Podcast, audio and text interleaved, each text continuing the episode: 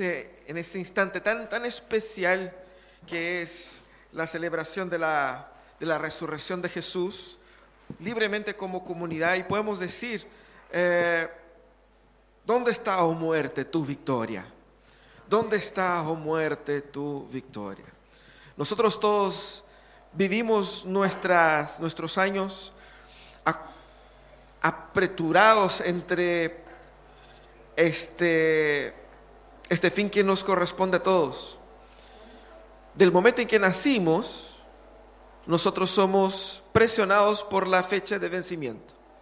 Tenemos una fecha, ¿cierto? Sabemos que nuestro tiempo se va agotando porque estamos en esa naturaleza de, de muerte, en esa naturaleza humana caída pero el Señor ha derrotado la muerte. Nosotros eh, todos tenemos en nuestras vidas momentos importantes, momentos decisivos.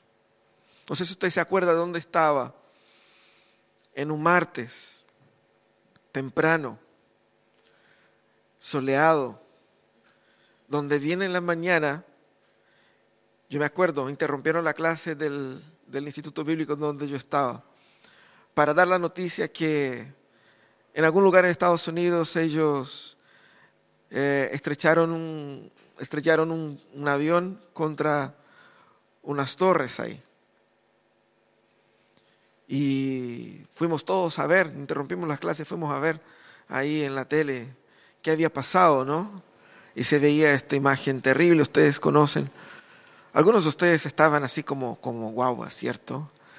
Pero no, muchos de nosotros nos acordamos de ese momento. Fue un momento decisivo en la historia. Cambió completamente cómo el Occidente ve la relación con el mundo musulmán. Cambió muchas cosas, sobre todo Estados Unidos. También muchos de ustedes se acuerdan vividamente dónde estaban ahí un, 19 de octubre, ¿cierto? Un 18 de octubre, cuando empezaron ahí todos los movimientos, los, los, los estudiantes allá haciendo protesta en los metros de Santiago. Y aquí uno pensaba, no, esos son, los santiaguinos son raros. ¿Cierto? Momentos decisivos cambian la historia. Todos nosotros tenemos un momento decisivo en nuestras vidas. El momento quizás más decisivo fue el momento en que nuestros padres nos concibieron, ¿no? Nosotros estábamos ajenos a todo y de repente, ¿no es cierto? Ellos se enamoraron y bueno, ustedes saben cómo funciona la cosa. El punto es que toda nuestra vida fue definida por algunos momentos decisivos y reinterpretada a partir de estos momentos. La resurrección de Jesús es el momento más decisivo de la historia, sin lugar a dudas. Te voy a decir, no, pastor, es un poco exagerado, porque igual está, está el nacimiento de Jesús, está la muerte de Jesús. Y nosotros hablamos mucho de la muerte de Jesús, mucho. Tenemos decenas, yo creo que más de un tercio, dos tercios de las canciones que cantamos mencionan la muerte de Jesús. ¿Y cuántas canciones tenemos sobre la resurrección de Jesús? Tenemos un par, que es el caballito de batalla para el día como hoy, ¿cierto? Porque Él vive y para contar. Pero ¿Por qué un momento tan importante en la historia es tan poco hablado entre nosotros? Es porque probablemente no pensamos que es el momento más importante de la historia. Tanto que uh, va a decir que la doctrina de la resurrección es la mismísima médula del cristianismo. La médula del cristianismo. Y como algo tan importante de repente nos pasa desapercibido. Y nos acordamos de esto una vez al año. ¿Por qué? Esa es la pregunta que nos vamos a hacer en esta mañana. ¿Cómo podemos entender la resurrección y entender en su importancia, en su lugar, en su tamaño? el problema con nosotros es que muchas veces negamos la resurrección. No es que nosotros aquí neguemos directamente que Jesús haya resucitado, pero muchos desde un punto de vista eh, secular, dice, no, es que Jesús eh, no murió ahí. Eh, él no murió en la cruz, entonces no, no, no hubo esa resurrección como dicen, no es tan así. Se fue a India, ¿cierto? Eso creen los musulmanes. Y, argumentan con la imposibilidad física, la imposibilidad biológica de que alguien pueda literalmente eh, no aplazar la fecha de muerte, sino que derrotarla totalmente y no morir jamás. Entonces muchos dicen, no, eso es imposible. Pero los cristianos dicen, no, nosotros creemos en eso. El problema es que también caemos en el mismo problema de negar la resurrección cuando simplemente la ignoramos. Y vaya que hay muchos predicadores evangélicos que dicen, si Cristo resucitó de hecho físicamente, poco importa, lo que importa es que, como ustedes han escuchado eso, que Jesucristo resucite en tu corazón, ¿cierto? Esa chantería, eso no es el Evangelio. Eso no, es importante que Cristo resucite en tu corazón, que resucite tus esperanzas y que vivas mejor. Eso es negar la resurrección. Pero nosotros también negamos la resurrección simplemente cuando hacemos lo que solemos hacer muchas veces, que es minimizar su importancia, ningunear su tamaño. Decir, no, sí creo que Jesús resucitó y creo que resucitó venciendo la muerte, pero lo más importante es que murió por mis pecados y lo más importante es que Él bendiga mi semana. Así como que no sabemos exactamente qué hacer con la resurrección. Jesús resucitó, está vivo, ya ahí, ¿qué hacer? ¿Sabe por qué? Nosotros hacemos eso porque nuestra visión de salvación es simplemente que nuestras almas vayan al cielo. Pero cuando Jesús salió a predicar, Él no predicó para que las almas de las personas vayan al cielo. ¿Qué decía Jesús? El reino de Dios ha llegado. eso calza con lo que él hizo. Por eso la resurrección de Jesús es tan importante y eso es lo que vamos a ver. Pablo estaba instruyendo a la iglesia en Corinto sobre ese tema porque ellos estaban ahí en una onda bien desordenada con relación a la resurrección de Jesús. Mira lo que dice. Ahora bien, si se predica que Cristo ha sido levantado entre los muertos, ¿cómo dicen algunos de ustedes que no hay resurrección? Si no hay resurrección, entonces ni siquiera Cristo ha resucitado. Y si Cristo no ha resucitado, nuestra predicación no sirve para nada, como tampoco la fe de ustedes. Aún más, resultaríamos falsos testigos de Dios por haber testificado que Dios resucitó a Cristo, lo cual no habría sucedido si en verdad los muertos no resucitan. Porque si los muertos no resucitan, tampoco Cristo ha resucitado. Y si Cristo no ha resucitado, la fe de ustedes es ilusoria todavía están en sus pecados. En este caso, también están perdidos los que murieron en Cristo. Y si la esperanza que tenemos en Cristo fuera solo para esta vida, seríamos los más desdichados de todos los mortales. Lo cierto es que Cristo ha sido levantado de entre los muertos, como primicias de los que murieron. De hecho, ya que la muerte vino por medio de un hombre, también por medio de un hombre viene la resurrección de los muertos. Así como en Adán todos mueren, también en Cristo todos volverán a vivir, pero cada uno a su debido, en su debido orden. Cristo las primicias, después, cuando Él venga, los que le pertenecen.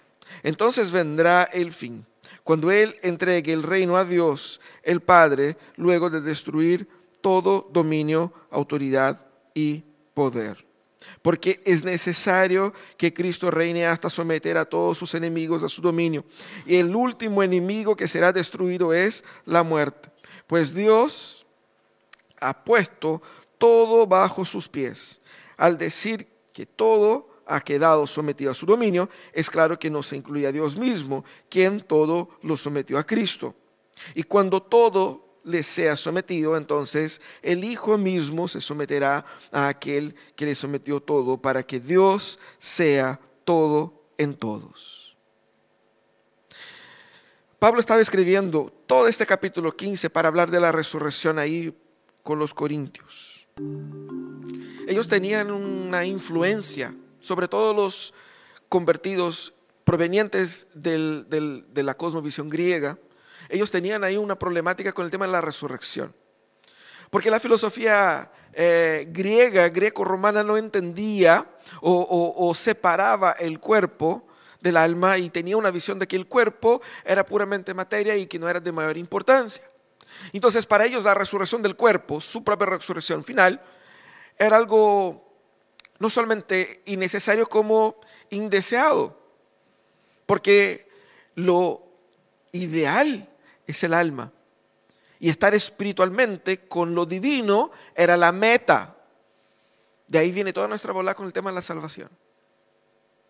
Pero los, los judíos no pensaban así. Y obviamente Dios tampoco.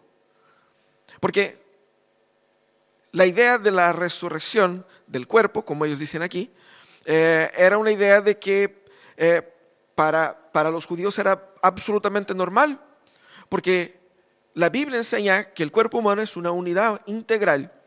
El ser humano es cuerpo, el ser humano es alma, cuerpo y alma como una sola cosa y no dos entes separadas, donde la idealización sería un alma sin cuerpo.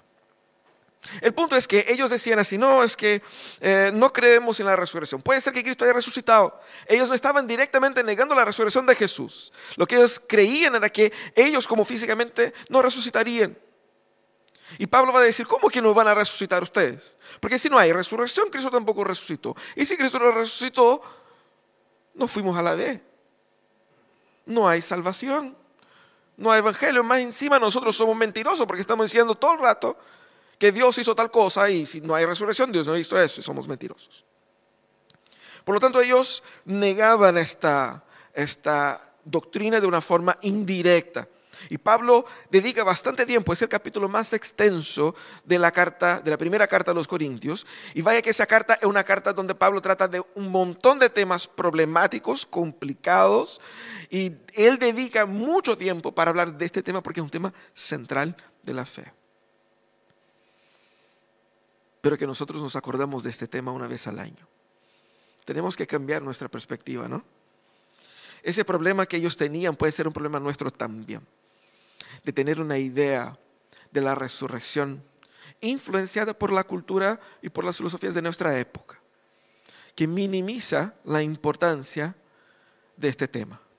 ¿Cómo restaurar entonces eh, en, nuestro, en nuestra experiencia religiosa la certeza, no solamente la certeza de la resurrección, pero la importancia de ella para nuestros días, la importancia de ella para nuestra espiritualidad cotidiana, la importancia de ella para la crianza de hijos, para la, vida matrimonial, para el mundo laboral, ¿Cómo, cómo restaurar, cómo entender el lugar de la resurrección en todos esos problemas que nos acongoja diario. Eso es lo que vamos a conversar hoy día, cómo restaurar el verdadero significado de la resurrección. Lo primero que debemos hacer es, recordar que la resurrección es el centro del Evangelio. Eso es lo que hace Pablo, ahí de los versículos 2 al 19. Y él, como hemos leído, ¿no? él, como que eh, está desconstruyendo el argumento de ellos, lógicamente. Y está mostrando cómo el argumento de ellos no tiene lógica. Porque si es así, que no hay resurrección, entonces no hay evangelio. Y lo que Pablo va a mostrar es que la resurrección es el mismísimo centro del Evangelio.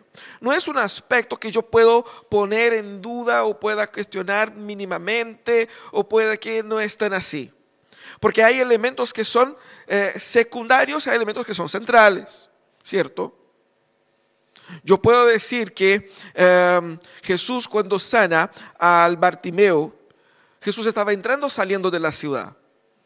Un evangelio dice que estaba entrando, otro que estaba saliendo. Entonces, no sabemos si estaba entrando o saliendo. Puede ser un tema de perspectiva, puede ser un tema de, información ahí, pero eso no cambia nada del evangelio. ¿Cierto? Podemos discordar ahí. Uno va a decir, no, yo creo que estaba entrando. No, yo creo que estaba saliendo. Ok. Quizás los dos estén en lo correcto, en algún sentido. Eso no cambia nada. Pero yo no puedo decir que, es que no sé si resultó de verdad. Y si no resucitó tampoco no importa, porque lo importante es que, no, no, importa porque es el centro del Evangelio. Eso es lo que Pablo va a decir. ¿Por qué? Pequeños desvíos esconden grandes mentiras. Pequeños desvíos esconden grandes mentiras. Y nosotros podemos caer en grandes problemas simplemente con pequeñas decisiones. Y eso es lo que Pablo nos muestra acá. Ellos eh, tenían una lógica que minimizaba la importancia de la obra de Cristo. Porque lo que Pablo va a decir es que la obra que hizo Jesús tiene un valor histórico y no meramente simbólico. No importa que Cristo haya resucitado simbólicamente en sus corazones. No, Él tiene que haber resucitado físicamente, concretamente. Tiene que haber vencido la muerte. Porque es exactamente en base a eso que nosotros tenemos cualquier tipo de esperanza. Porque ¿cuál es el problema del ser humano? El problema del ser humano último es ese porque la muerte es el símbolo final de todo lo que nos aflige. Estamos en una sociedad afligida por la criminalidad, estamos en una sociedad afligida por los, la violencia, los abusos, por todo el tipo de corrupción, estamos en una sociedad eh, afligida por, por la drogadicción, por todo el tipo de, de dolor, de sufrimiento. Y la muerte es el símbolo de todo eso, porque todo eso es muerte. Cristo, cuando propone una esperanza, Él no propone una esperanza simbólica, sino que concreta. Cuando Él viene a restaurar todas las cosas, Él literalmente la restaura en su resurrección. Entonces, Él cambia ah, toda la lógica eh, eh, eh, de, los Corintios, ahí Pablo confronta toda la lógica de los Corintios, mostrando que el, el Evangelio pierde totalmente valor haciendo con que la predicación sea inútil, haciendo con que la fe sea inútil, haciendo con que los apóstoles hayan llegado a ser mentirosos y que si Cristo no hay resurrección, no hay ningún sentido en ser discípulo de Jesús. La importancia teológica de la resurrección está en el hecho de que todo depende de ella. El cristianismo como un evento histórico es un evento que no puede ser tomado como una verdad privada no importa, y, alguien puede decir, no importa que otros no crean con tanto que tú creas. Sí importa. Porque verdades absolutas y verdades fundamentales son verdades que deben ser creídas por todos. El punto es que esa verdad será creída por todos en algún momento de la historia. Cuando Él regrese, no va a quedar ninguna duda de que su resurrección fue verdadera. Pero el llamado es para que podamos creer en Él ahora. Por eso que la verdad del Evangelio como una verdad absoluta debe ser enfrentada por todos nosotros como algo que no podemos disminuir. Cualquier doctrina que minimiza, que baja perfil o que literalmente niega la resurrección de Jesús es una doctrina no cristiana. Porque esa es la esencia misma del cristianismo. Lo que el cristianismo esencialmente dice es que el pecado de Adán fue deshecho en Jesucristo. Cuando Adán fue orientado por Dios, no comas del fruto, porque si comer del fruto vas a morir, él comió y murió, pero Cristo vino, no solamente murió por, por el pecado cometido, como derrotó el poder del pecado. Cuando Dios dijo que el hijo de la mujer pisaría la cabeza de la serpiente, era de eso que él estaba hablando. ¿Cómo pisar la cabeza de la serpiente resucitando el tercer día? Mostrando que la serpiente, la muerte, ya no tiene poder sobre Jesús y sobre aquellos que están en Jesús. Debemos nosotros cuidar nuestro corazón para entender que si mi comprensión del Evangelio no tiene como el elemento central el evento histórico de la resurrección de Jesús, es muy probable que yo esté entendiendo mal el Evangelio. Y eso nos lleva al segundo punto, porque Pablo, la primera parte de ese texto, él va a desacreditar la lógica de los corintios que estaban ahí con esa bola. Y luego él pasa a explicar qué es lo que es el Evangelio. Y recuerda el verdadero significado del Evangelio. Literalmente hace un recuento ahí. Él dice, lo cierto es que Cristo ha sido levantado de entre los muertos. Y es una forma de decir que Cristo no simplemente eh, revivió, así como que tuvo un paro cardíaco por algunos momentos y volvió a la vida. Así como que haciendo el quite a la muerte. Él no hizo el quite a la muerte, él la derrotó, de manera que en su resurrección, él ya no muere. Pero Pablo dice, él ha sido levantado de los muertos como las primicias de los que murieron. Esa es una de las expresiones que nosotros vemos en la Biblia y seguimos adelante porque no tenemos idea de lo que significa. Primicias de los que murieron. En otro texto Pablo va a decir el primogénito de entre los muertos. ¿Qué está hablando? ¿De qué Pablo quiere decir con eso? ¿Qué es lo que es primicia acá? En términos prácticos, cuando nosotros vamos a comprar algo muy costoso, nosotros entremos con el pie. ¿Qué es lo que es el pie? Es la garantía. Es de que yo firmé el contrato, yo estoy dispuesto a comprar, pero no voy a pagar todo de una. Voy a dar una entrada, un pie, para garantizar la posesión y obviamente con el tiempo voy pagando las cuotas, las cuotas que quieran, ¿cierto? Cuando Pablo se refiere a primicia, eso era un poco lo que la gente entendía en aquella época. Porque ¿qué es lo que era primicia? Los judíos debían entregar al, Señor una ofrenda de la primera parte de la cosecha. Vino la cosecha, ese primer tramo, lo primero ellos entregaban a Dios. Y con dos objetivos. Uno era la dedicación de toda cosecha al Señor, mostrando que todo viene de Él. Pero lo segundo también, decir que eh, esperamos que las segundas, terceras y cuartas partes de la cosecha sean bendecidas por Dios. Entregamos los primeros frutos con la esperanza de que los demás sean igualmente prósperos. Entonces era también una esperanza depositada en el Señor. Pero la primicia representaba la certeza de que como este vino, los demás vendrán también. Esa es un poco la idea. Y Pablo utiliza esa idea para referirse a, los, a la obra de Jesús. La resurrección de Jesús tiene todo que ver con la nuestra. Porque mira cómo Jesús resucitó. Eso también pasará con nosotros. Si Cristo no resucitó físicamente, nosotros también resucitaremos físicamente. Y Pablo va a explicar el Evangelio de una forma bien interesante porque eh, trae aquí el paralelo con Adán. Por un, por un hombre entró el pecado y la muerte. Y la muerte fue derrotada en el segundo Adán. El concepto de pacto aquí es bien claro. Y eso es lo que explica la historia humana. Para entender el problema país, el problema familia, el problema mundo, tenemos que venir a ese paralelo. La única solución a nuestro problema actual sea tu problema con cualquier crisis y problema que pueda tener internamente en tu familia, en tu trabajo, en el país y en el mundo, está vinculado con ese paralelo. Porque todos los problemas humanos y todos los problemas de la creación comenzaron con el pecado de Adán.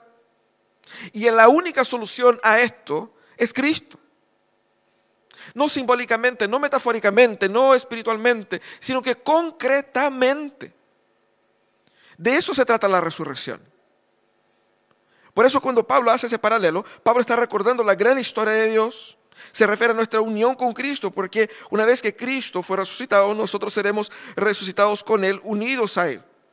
Esa es la solución final al problema humano.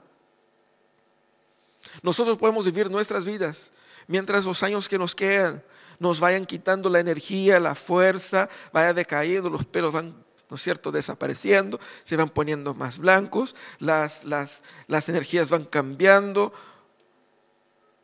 y podemos vivir sin desesperación, porque sabemos que hay una promesa de vida, no una vida como angelitos con alitas tocando arpita en el cielo, una vida total, una vida concreta, una vida física porque Jesús está vivo físicamente. Tan vivo como están o más, como están los niños allá en la sala de los niños. No estamos viendo a ellos, pero sabemos que ellos están allá físicamente. Cristo también. Cristo no, se volvió un espíritu, Cristo está vivo físicamente.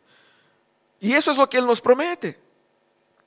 Pablo, eh, también vuelve a, ampliar el sentido del Evangelio cuando habla de reino. Porque uno, nosotros vemos el texto, ¿no? Pablo está hablando de la resurrección de Jesús y de repente comienza a hablar de reino y del reino de Cristo, el poder y qué sé yo. ¿De qué está hablando Pablo acá? Ustedes se acuerdan que cuando Jesús predicaba el Evangelio, cuando Jesús salía a predicar, ¿qué decía Jesús? El reino de Dios ha llegado.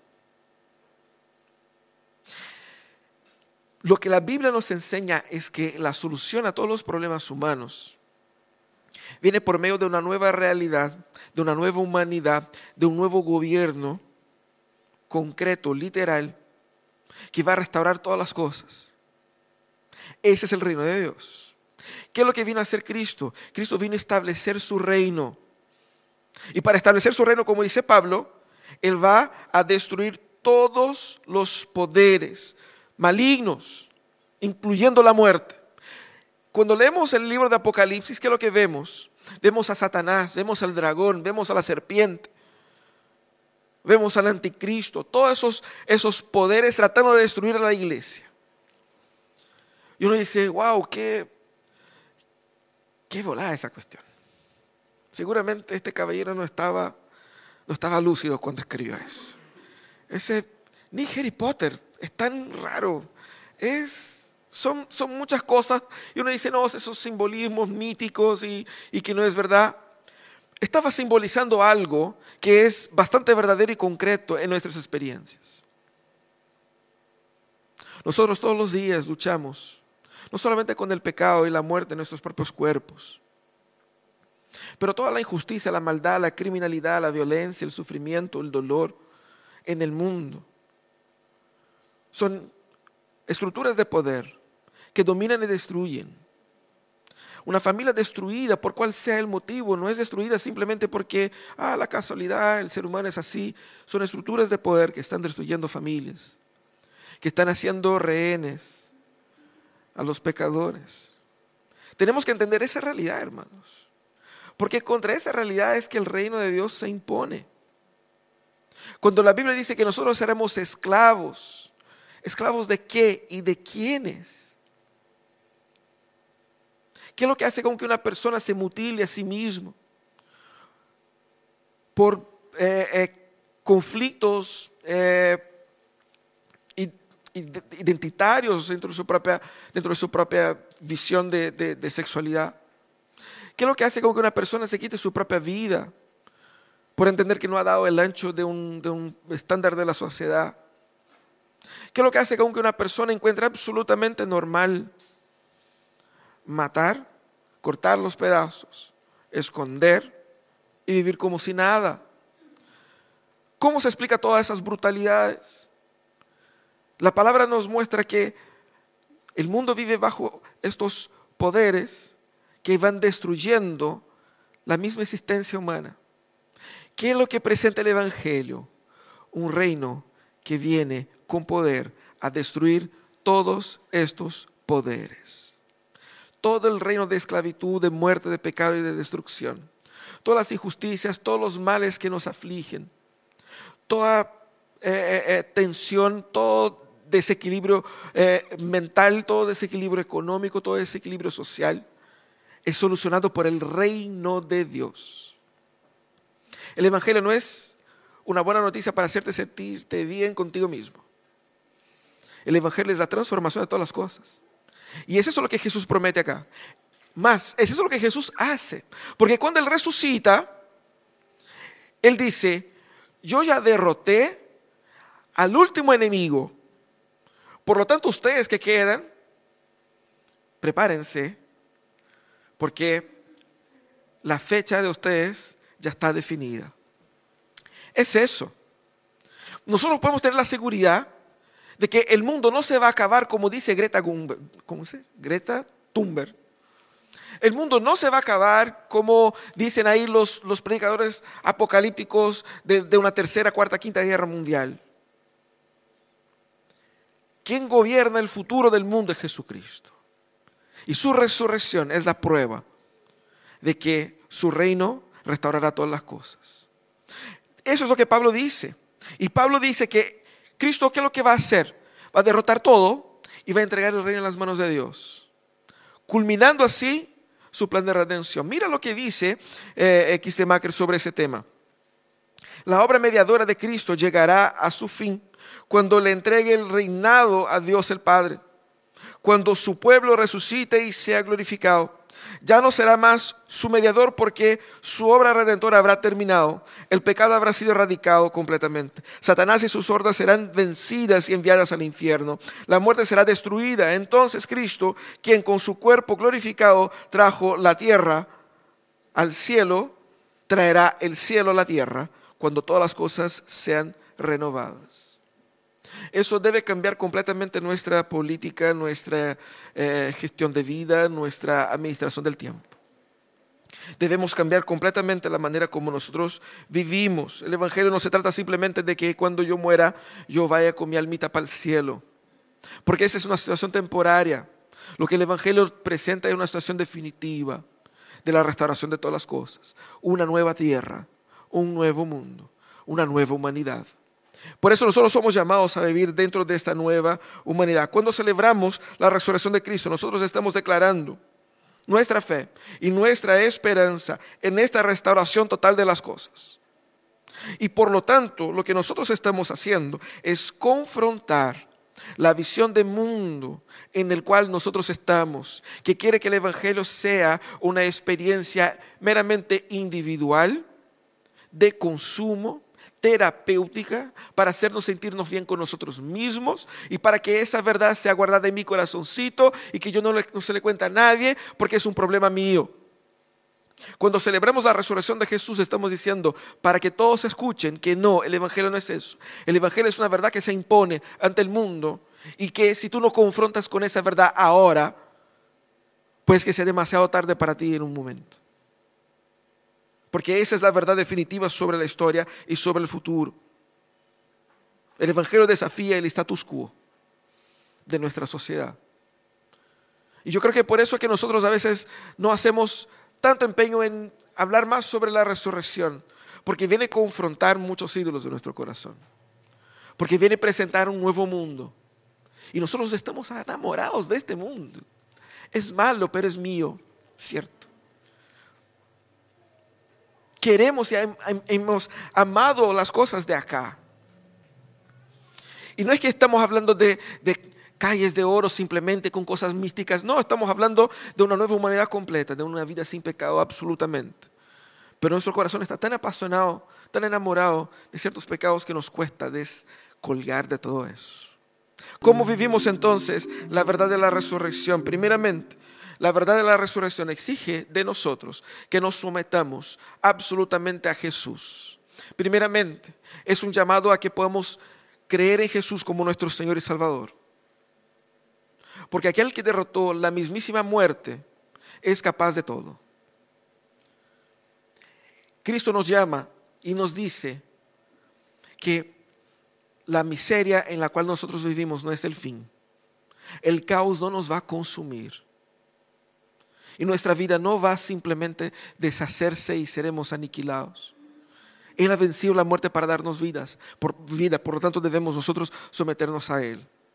Eso demanda también a que aquellos que se han sometido a Jesús sean efectivamente discípulos de Jesús. La resurrección demanda de nosotros un discipulado verdadero de Él. ¿Por qué? Porque esa cuestión es verdad. Esa cuestión va en serio. ¿Sabe cuando estás conversando con alguien y alguien te hace una promesa y uno dice, ah, no, no es verdad? Así como que, si achuntáis la pelota al palo, yo te doy un auto. Ya no es verdad. Pero ahí Jesús muestra el auto. Mira, aquí está el auto. ¿En serio? Si le doy ahí en el palo, ¿me va a dar el auto? ¿En serio? ¿En serio? ¿Cómo patearías esa pelota? Como si su vida dependiera de ello, ¿no? Jesucristo con su, con su resurrección dijo, eso va en serio, chiquillos. Eso prendió. ¿Se acuerdan, no? Eso sí prendió. Eso va en serio. Si eso va en serio, tenemos que cambiar nuestra postura y decir, entonces, no puedo vivir como estoy viviendo, tengo que eh, eh, entender cómo ese, ese nuevo reino funciona. Y el llamado para ser discípulo es, viva el reino futuro de Jesús ahora con todas tus fuerzas aunque ahora el pecado todavía esté luchando entre nosotros. Pero viva con esa misma dinámica con la que esperamos vivir en ese reino futuro de Jesús. Es por eso que Jesús dice que yo puedo amar a mi enemigo. ¿Por qué puedo amar a mi enemigo? ¿Qué es enemistad en el reino de Dios? Nada. Por eso yo puedo perdonar al que me ofende. ¿Por qué? Porque yo sé que me respalda. Yo estoy viviendo en, una otra, en una otra cultura, en un otro ritmo, en otra historia. Eso es ser discípulo de Jesús. Pero efectivamente nosotros en la resurrección de Jesús podemos renovar nuestra esperanza.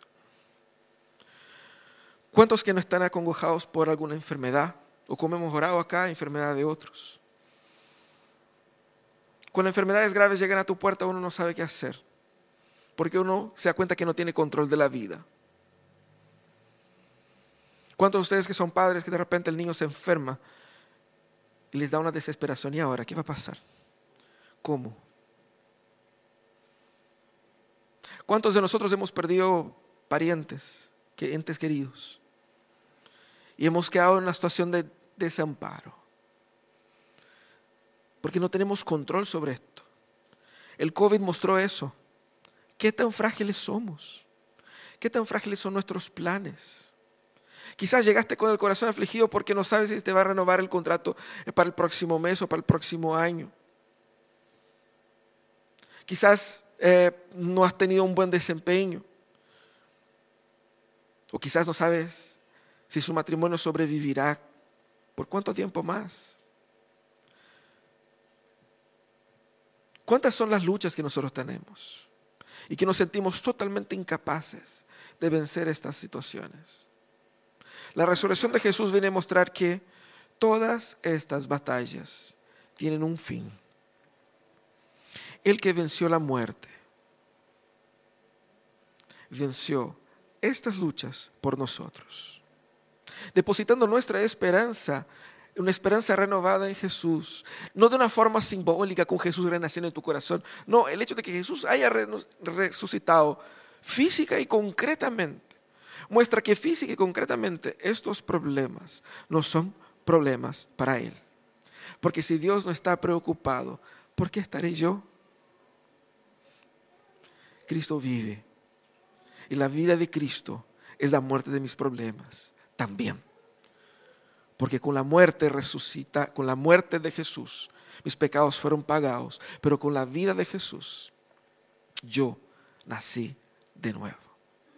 Y en esa vida que vivo, en este cuerpo, tengo la certeza de que este no es mi fin. No es así que termina nuestra historia.